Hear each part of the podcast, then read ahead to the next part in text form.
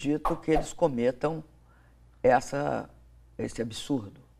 Não acredito. Não porque sejam bons, mas porque acredito que também não são burros. Por quê? Porque eu acho que transformará a prisão de uma pessoa visivelmente injustiçada, transforma num herói.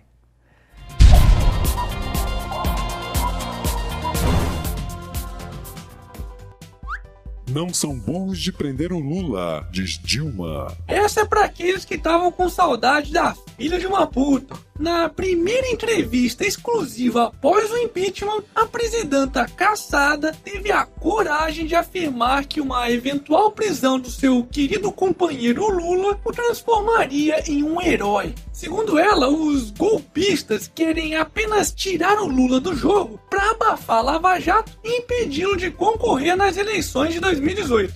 Tá de sacanagem, né, Dilma? Lula vai ser herói é na papuda. Aliás, junto com o restante de sua quadrilha. Mas pode ficar tranquilo, Lula, porque a lei tá do seu lado. Olha só. Eleitores não podem ser presos até 4 de outubro. Medida já está em vigor. Pois é, de acordo com o Código Eleitoral que data de 1965, ou seja, plena ditadura militar, o pessoal da Polícia Federal não vai poder incomodar o Molusco por pelo menos uma semana. Afinal de contas, ninguém pode ser preso cinco dias antes e dois dias depois da data de realização das eleições, que ocorrerão nesse domingo, dia 2 de outubro. As exceções a essa regra são apenas nos casos de alguém cometer um crime e for pego em flagrante ou se houver uma sentença condenando a pessoa por crime sem fiança. Portanto, prisão preventiva ou temporária estão proibidas. Ou seja, prisões como a do ex-ministro Antônio Palocci, que ocorreu nesta semana na Operação Lava Jato, não podem ocorrer. Hashtag Lula aliviado.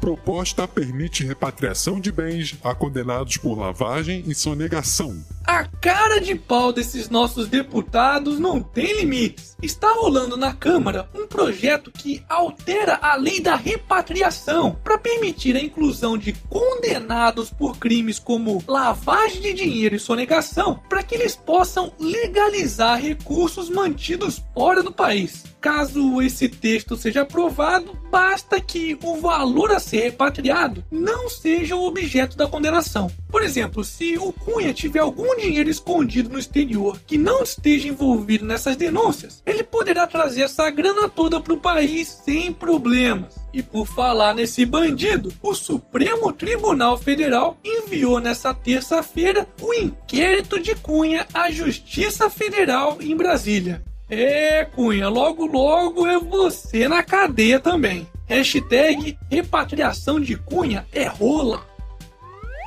Governo cobra Petrobras, Banco do Brasil e Caixa por gastos bilionários com advogados. O Ministério da Transparência, Fiscalização e Controle vai notificar 24 estatais para que elas expliquem a terceirização de serviços jurídicos.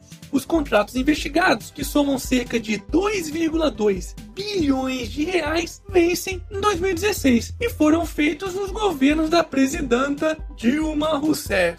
O curioso é que a maioria desses contratos foram feitos sem a necessidade de licitações. Será que tem um treta aí?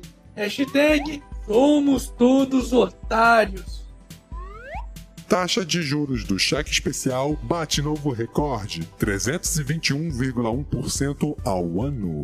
De acordo com informações do Banco Central, a taxa do cheque especial subiu 2,7 pontos percentuais de julho para agosto e chegou a 321,1% ao ano. Este é o maior valor da série histórica, que teve início em julho de 1994. Pois é, boa parte das pessoas que estão assistindo esse vídeo nem tinham nascido ainda. E só para vocês terem uma ideia, apenas em 2016 a taxa do cheque especial já subiu 34,1 pontos percentuais em relação a dezembro de 2015, quando estava em 287% ao ano. Outra taxa de juros que também teve alta foi a do rotativo do cartão de crédito, que atingiu a inacreditável marca de 475,2% em agosto. Só nesse ano essa taxa, que é aquela quando o consumidor não paga o valor integral da fatura do cartão, já subiu 43,8 pontos percentuais. Resumindo, sai mais barato você se endividar com um agiota ou um miliciano dono do morro do que no cheque especial ou no cartão de crédito. Hashtag chupa agiota. Justiça exige que prefeitura limite número de carros do Uber nas ruas de São Paulo. Mais uma vez, o Estado, que sempre sabe o que é melhor para as pessoas, tentando interferir em algo que simplesmente não é da sua conta. Já que o número de carros do Uber nas ruas de São Paulo ou de qualquer outra cidade será automaticamente limitado por um sisteminha mágico chamado oferta e demanda. Se existem pessoas dispostas a trabalharem como motoristas do Uber e elas estiverem contentes com isso, o número de carros aumenta. Mas a partir do momento que não for mais vantajoso para aquela pessoa participar desse serviço, os carros diminuirão. Simples assim. Não precisa do Estado cagando regra para tudo, porque o próprio mercado é capaz de se autorregular. Hashtag menos Estado, mais mercado. E para finalizarmos essa edição, Marido de Gisele Bündchen, Tom Brad, é flagrado tomando sol nu na Itália. é mesmo, é. Foda-se.